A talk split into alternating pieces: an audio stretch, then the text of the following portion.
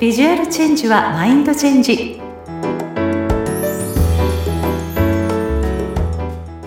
皆さんこんにちは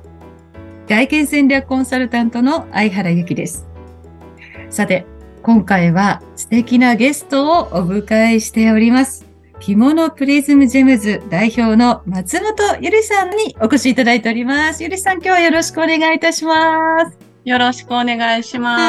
はい。まあ、ゆりさんなんてかしこまっておりますけれども、私たちプライベートでもね、ちょっと仲良しな方なので、ちょっとここからはゆりちゃんと呼ばせていただきながら、ナチュラルに、普段通りに進めさせていただきたいと思いますので、はいはい。よろしくお願いいたします。よろしくお願いします。はい。まあ、ゆりちゃんはですね、まあ今ね、うん、着物プリズムジェムズの代表ということでお伝えしたんですけれども、うん、まあ、世界初のハイブリッド型会員制着物クラブっていうところをね、うん。あの、今、事業としてやられていて、あの、はい、ハイブリッド型？何？って私最初に聞いた時になんじゃろうなと思ったんですけど、うん、この会員制の着物クラブっていうのは、まあ、どういう形で、あの、進められている事業なんでしょうか？えっ、とですね、そのハイブリッドってよく聞かれるんですけど、うん、あの、今の時代って、やっぱりリアルだけだとね、はい、ちょっと物足りなかったりするんですね。うん、特に着物の事業とかって地域密着型っていうことで、はい、で、ちょっと知り合いの方に、あの、ちょっと外国にいるんだけど、これってどうにかならない？ちょっと着物とか私着たいんだけどって、うん、習えるところないんだよねっていうお声をいただいてから、うん。はい、どうしたら届けることができるのかなと考えたときに、あ、うん、得意としてるオンラインだって思って、じゃあオンラインでも着物って着付けとかできないのかなと思った時に、うん、まあいろいろ考えて、今の形ができて、リアルとオンラインを融合させた、うん、あの、こう着物授業ということが出来上がって、それをハイブリッド型って言うんですけど、はい。はい。させていただいてます。なるほど。じゃあリアルで着付けも学びつつ、うん、そこでちょっと、あ、忘れちゃったとか、もうどうだったっけなっていうのを改めて、あの、オンラインでも学び直せたりっていうことができる。そうなんです。オンラインだけでも受講ができます。なるほど。あ、そうか。だ遠方だったり、海外の方でも、そのオンラインの学習サイトを見ながら学べるっていうことができると。うんうん、そうです。はい。ですよね。まず。で、オンラインでもつながっても、うん、あの、学習もできるんですけど、その学習サイトでさらに、うん、そう、復習が24時間好きな時にできるので、うん、はい。本当にお教室に通ってる方も、それは、うん、あの、皆さん視聴していただくので、うん、忘れない？生き方を忘れないっていうことをテーマに。確かに。なんか大事ですよね。私もね、うん、今度これからちょっと、あの、ゆうちゃんのところで、あの、まアンバサダーというね、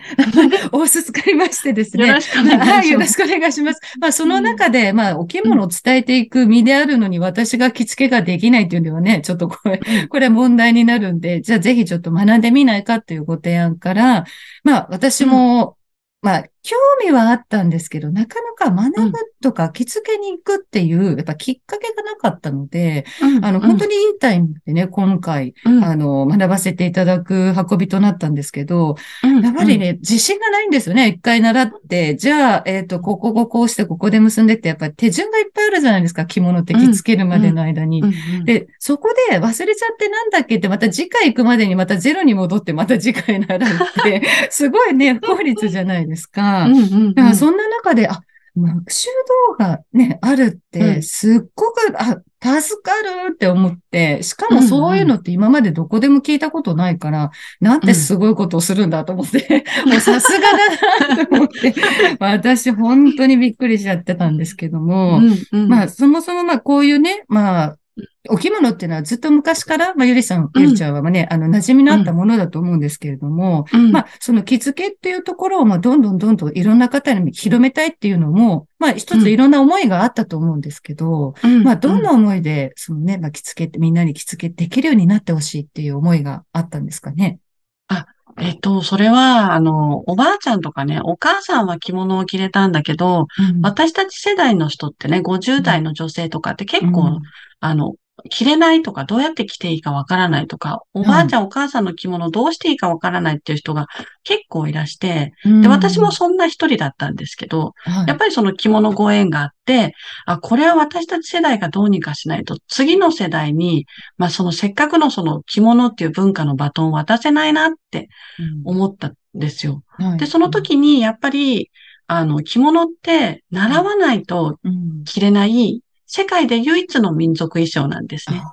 確かに。はいなので、それを次の世代の人に少しでも渡せるっていうことで、うん、それとプラス着てることでね、うん、あの、社会貢献にもなるんですよ。着物いいなって思ってもらったりとか、うん、お着物着てると自然に人が集まってきたりとか、もう60代、70代とかになっても、もうあのみんな、あの街で歩いてても声をかけられるとかね、ちょっと気持ち的にワクワクしたりとか、で、着物の人たちのつながりの豊かさっていうところがあって、あ、そんなところちょっと大事にしたいなとか、次の人たちにバトンを渡したいなと思って、そんな思いを一緒に共有できる人たちと集まれたらどんなに素敵だろうと思って、はい。素敵。いいですね。本当に。日本文化の継承というか、やっぱりこう、お着物って、すごい私も興味はあるけど、やっぱ着ないっていうのは、やっぱ自分が着られないから誰かに頼みます。じゃあ頼んだら髪型もちょっとそれに見合ったものにしたいから、じゃあ髪型もセットします。で、じゃあイベントに出るってなったら、すごい間にやることたくさんあって、結局、もう行くまでにめちゃめちゃ時間もかかるし、お金もかかるし、疲れちゃうから、じゃあ、もう簡単にパッて着れる服でね、だって行っちゃえっていう風になって結局、私も一着、一着というんですか？あの、一枚だけ、あの、七五三息子の時にね、一枚親に作ってもらったお着物あるんですけど、ほとんど眠ったままで。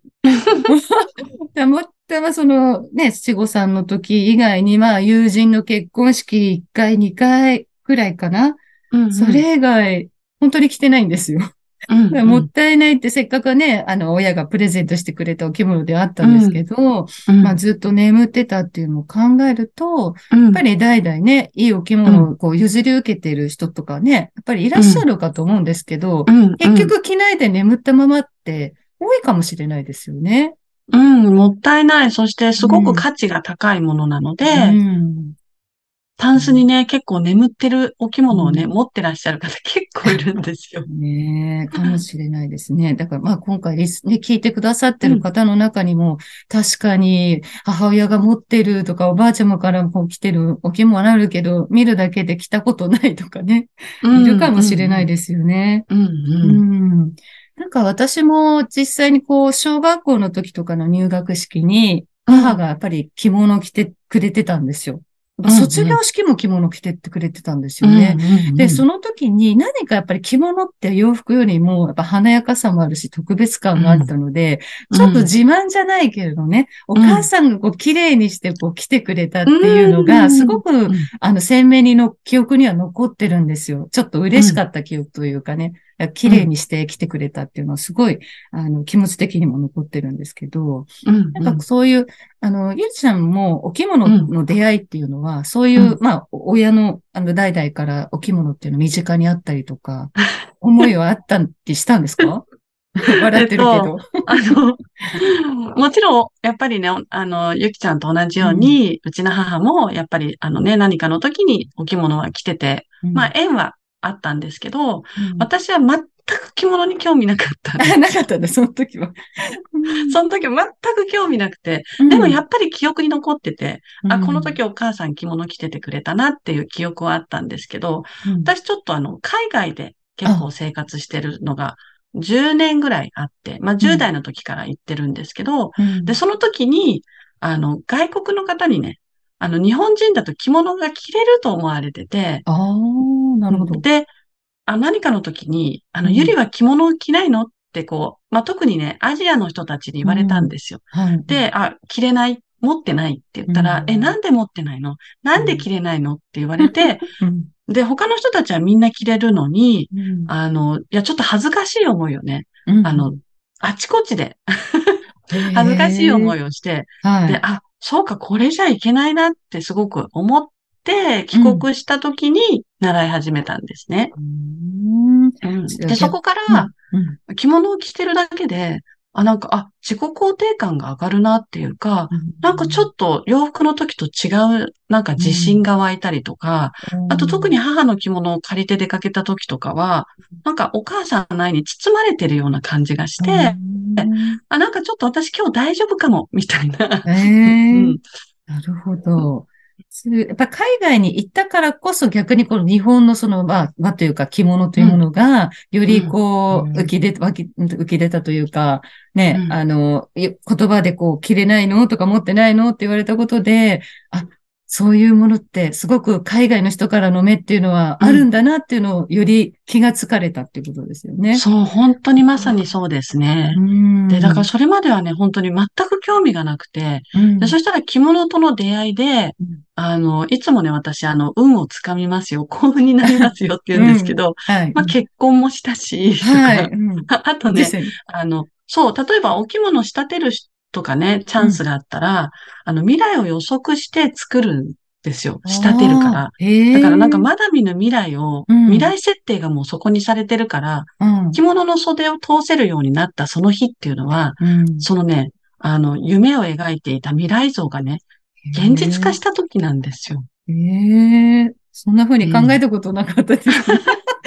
恥ずかしいですけど。そう、だからそうやっていろいろ考えたら、着物って素敵だなって。うん、確かに。でも、春は春でとかね、動物がいたりとか、小鳥がいたりとか、いろんなね、風景柄があったりとか、うんあと産地のね、布とかがあったりとかって、うん、あ本当に豊かだなって。そっか、書いてある、その、もちろん記事というかね、あの、単語の記事感だったり、もちろん描かれている絵柄も意味があったりとか、やっぱり季節、春、夏、秋、冬で、この時期だとこの絵柄とかっていうのはあったりするってこと、ねそうそう。で、それをちょっと先取りしたりとかしてね。で、そうするとなんか素敵だなっていうか、おしゃれだなとかね。うん、じゃ逆にそれ知ってないと、あれ、うん、なんでこんな時期にこの柄をって知ってる人から見ると、あれ？なんて思うことも実はあったりするっていうことですか？なんかでもパーティーの時とかはね、なんかこう、うん、やっぱりこう、国をなんかこう、背負って外国に行くとかって言ったらまた違うかもしれないんですけど、うん、その季節感とかを楽しむのも、なんかね、だんだんこう、若い時って全然気がつかないんですよ。うん、私も全く興味なかったんですけど、うん、なんかこう40代に以降になってきてから、なんかどんどんそういう、いや、日本の四季って綺麗じゃん、みたいな。確かにね。年を重ねるごとにやっぱりそういうところ自然とかね、目行くようになるもんね。うん、うん、うん。確かに。まあね、こういうふうに、まあ自分が本当に簡単に着られるってなったら、お出かけもね、あの、気楽にこう着て出れるし、プラス私も駅とか電車の中とかで見かけると、やっぱり見ちゃいますもんね、お着物って。うん、あら、なん、どこ行かれるのかなとか、何があったのかなとか、行く先もなんか気になっちゃうって感じがします。うんうん。なんかこう、お母さんとかね、女性の方とかに、そのね、あちこちで着ていただいたら、本当になんかこう、着物の文化というか、今までこう、見失いそうになっていた私たちのアイデンティティみたいのが、なんか次の世代の子たちとかにも、こう、目を向けてもらいやすくなるっていうか、うん。まあ、これから、まあ今ね、このまあ、基本アラフィフ女性の方にって向けて、あの、送り、送っている番組なんですけれども、うんうん、まあ、大体40代とか50代の女性ってね、子供はまあ大体、まあ、ほぼほぼ手がかからないような年になった時に、うんうん、こう、自分の時間がちょっと空いてね、あ、うん、何か新しいこと始めたいとか、うん、あの、ちょっと違う何か趣味を持ってみたいなんて時に、ね、うん、お着物を着付けをするっていうのってすごく、なんか教養プラス何ですか？品格っていうんですかね？やっぱ年代が増せば増すほど、そういう良さっていうものをね、身にまとえるようになるって素敵ですよね。うん。本当そう。あの、その着物を着てる方たちが本当に仲が良くて、皆さんなんか、あの、その結構ね、お子さんとかが離れると、あの、一人になっちゃったりする時あるじゃないですか。で、これからどうしようと思った時に、その着物を着てる人たちで、こう集まって、例えばどっかそのね、あちこちで生産地に行ったりとか、なんかこんなところに、あの、見に行ってみようとか、美術館に行ったりとかして、あの、このどんどんね、年を重ねれば重ねるほど、なんか仲間が増えてくるっていう、逆にね、うん、その人間関係が豊かになっていくっていうところがまたね、うん、すごいなっていつも思って、うん、あの、先輩、人生の先輩方に素敵だなと思っていつも見てるんですけど。なるほど。やっぱ同じね、目的でこう、着付けを習ったら、やっぱりどっかに来ていきたくなるじゃないですか。それをね、うん、みんなで一緒に楽しみながらお出かけするっていうのは、ね、うん、また違う形でいい、あの、お仲間というかね、新しい、この年代からできたお仲間っていうことで、深みのあるいろいろなね、話なんかそう。ね。なんか結構、この年代からお友達とか作るのってなかなか難しいじゃないですか。うん、ないですね。ママ友ぐらいですもんね。ね子供がいたらね。そう。でもなんかママ友でもが、ね、子供たちがなかなか学校とかでね、どんどん離れてっちゃうと、うん、なかなかこう、なんとなくちょっとね、回数が少なくなってきたりして、うん、で、そんな時にまた新しいお友達がどんどんできるっていうか、うん、一緒に旅行に行ったりとかね。ああ、行きたくなりますよね。え、ゆりちゃんのところのその、あの、着物クラブでも、何かこう、着付けができた方とか集めて、どこかのイベントに行ったりとか、そういうこともやってたりするんですか？あ、します、します。うんうんはい。はい。もう着付けするだけじゃなくて、プラスアルファの楽しみがその先に待ってるってことですよね。うん、そう、なんか人生そのものが着物を通じて豊かになっていくといいなって。うん、いやいい、素敵ですね。私も本当にね、来週からが第1回目スタートするんで、ちょっとドキドキワクワクな感じなんですけれども、うん、ぜひね、こう、あの、ある程度大人になった女性だからこそ、改めてお着物の魅力を感じ、それを自分で自然にも身にまとえるようになって、で、さらにその同じ目的を持ったお着物仲間と一緒にいろんなところにお出かけするっていうのは、すっごく未来も楽しそうでワクワクしちゃいますね。楽しい、本当に楽しい。うん、ぜひね、聞いている方も、え、着物なんてとか、え、着物か、え、着物ってそんな風に思ったことなかったっていう方も、ぜひですね、うん、ちょっとこう、今回を機にね、着物ってどういうものなのかなと、うん、どんな絵柄があるのかなとか、そこをちょっと調べてみられて、うん、もし着付けやってみたいなんていう方があったらね、ぜひね、あの、ゆりちゃんのところにね、お問い合わせいただければなと思います。ね。はい。はい。もう素敵な着物をぜひぜひどんどん広めて、日本の文化、はい、文化をさらに継承していくっていうね、はい、そんな思いがたくさんある ゆりちゃんでございました。はい。はい、ありがとうございました。それでね、まあちょっと、まあ回の後半で、ちょっと私一つだけ皆さんにご質問して、させてもらってることがあって、まあ私がい。ろいろ外見戦略コンサルタントという、まあ外見の見え方っていうところをお伝えしていることもあってね、なんかせっかくなのでね、はい、今、お着物とはちょっと離れた、普段のゆりちゃんのお洋服とかで、なんか悩みがもしあったら、何かちょっと教えてほしいなと、アドバイスができればと思うんですけれども、何かあります、はい私はいつも悩んでいるのは、そのボトムスのスカートとかと、靴が、あの、何を合わせていいか悩むんですよ。なんかもうちょっと言うと、例えば長いスカートで、うん、冬場だったらちょっとね、黒いブーツを合わせようかなって思うんですけど、うん、この季節の変わり目になってくると、うん、じゃあその黒いスカートに合わせて、じゃあブーツじゃなくて、え、ショートブーツって、でもなんかショートブーツってその、あの、足首までなのとか、はいはい、足首よりちょっと上の部分とかあると、うん、なんかスカートの長さとのバランスが、こう、難しかったりして、うん、え、じゃあ何パンプスなのって言うとなんか、そういう感じでもない。って時がすごい難しくて。なる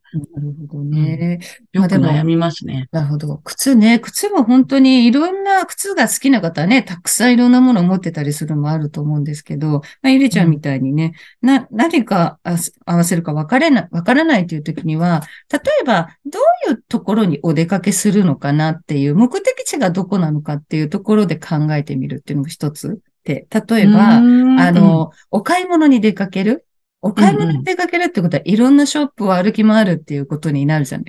そうなると、やっぱりヒールって辛いでしょ？ヒールで。確かに。カツカツ歩くのって。と、うん、なると、やっぱりペタンコだったり、ちょっとね、あの、低い、あの、チャンキーヒールって言って、まあ、太めのヒール、ヒールっても高さもね、あの、高くなくて、うん太めのヒールだったりするのがいいなと思うんですけど、まあ、もし、あの、お買い物っていう、まあ、アクティブな行動、うんうん、はい、何かするっていう場合は、やっぱりスニーカーがすごくいいなと思うんですけど、やっぱりスニーカーも、うん、あの、すごく、あの、なんて、厚みのある、あの、ソールが厚くて、デザイン性があるっていうものもあれば、うん、本当にシンプルな、あの、スニーカーっていうのもあって、それも、まあ、バランススカートが長い、まあ、ロングスカートの場合だったらば、あの、ほわっとしているものであったらば、なるべくシンプルなぺったんこの、あまりごちゃっとしてないものの方がスッキリしますし、うん。うんロングプリーツスカートみたいな、ちょっと直線的な感じのものっていうのは、スッキリしてるので、逆に足元にポイントになるような、ちょっとソールが厚くって、あの、あのハイス、ハイスペックスニーカーみたいな感じのね、ちょっとデザイン性のあるもので、ちょっと一ムワンポイントに足元を置くっていうパターンもあるかもしれないですし、例えば可愛らしく全体的にまとめたいなっていうのであれば、うん。バレーシューズみたいなね、色の入ってるカラーバレーシューズとか、シューズ？うん。とうか、ん。だとすごく可愛らしいイメージに持っていけますし、下手にローファーみたいなね、ちょっとカチッとしたものっていう風にしたら、もうちょっときちんと感があるから、そのロングスカートにちょっとラフにジャケットとか、ジャケットって言ってもあの、うんうん。きっちり、あの、スーツのジャケットとかじゃなくて、うん。ラフに羽織れるようなジャケットに、あの、合わせると、ちょっとトラッド感というか、ちょっとした綺麗めきちんと感っていうのが見えたりするので、その全体にまずどこに出かけていくのかっていうのがポイント一つと、全体像を例えばナチュラルにまとめたいのか、ちょっとフェミニン女性らしくまとめたいのか、それともクールでかっこよくまとめたいのかっていう、そのキャラクターをどうするかによって足元を決めていくっていうのもありかななんて私は思ってるんですけど、どうですか？いや、でもすごく今 頭の中で聞いてて、あ、なるほどと思って、あ、こういうスカートにね、あ、そういうことねって、特にな、ローファーの時が、うん。あの、あ、そうか、ローファーの時はそうやってトラッドみたいなジャケットを羽織ればいいんだなんて、うん。頭の中に、ん？コンブレ？とか思いながら、コンブレもすごいいいですよ。すっごい。コンブレの中にはただの T シャツ？白 T をもう一枚だけ、あの、かしこまらないカットソーとかね、T シャツで、うんうん。あの、羽織っちゃって、もうカジュアルダウンさせちゃって、でもうね、まあ、いここの腕なんかをちょっと託し上げて、腕のこう手首をね、見せる。腹抜けする。抜け感を出すっていうとすると、うんジャケットなんだけど、かしこまって見えないので、うん、でもきちんと感っていうのはちょっと見えるんで、いいんじゃないかなって思います。やってみます。やってみてください。ありがとうございました。こういう中途半端な季節の時って本当悩むんですよね。ねえ、確かにね、今日、あの、まあ、今、もうね、だんだんだんだん暖かくなってきてるのでね、もう、うん今年はすごく夏日が早いんじゃないかっていうふうに天気予報でも言ってたので、まあ、うんぜひぜひね、ちょっと、ちょっとずつなんかいろいろとトライしてみていただければなと思います。ありがとうございました。はい、やってみたいと思います。はい。というね、いろんな話をもっともっと伺いたいんですけれども、お時間となってしまいました。もう本当にね、このお着物の文化、ね、それが社会貢献につながるよっていうことをどんどん伝えていきたいというね、ゆりちゃんの思いがしっかり伝わった回になったなと思います。え今回ゲストは着物プリズムジェムズ代表でいらっしゃいます、松本ゆりさんにお越しいただきました。本日はありがとうございました。はい、ありがとうございます。はい。それではまた。はい、失礼します。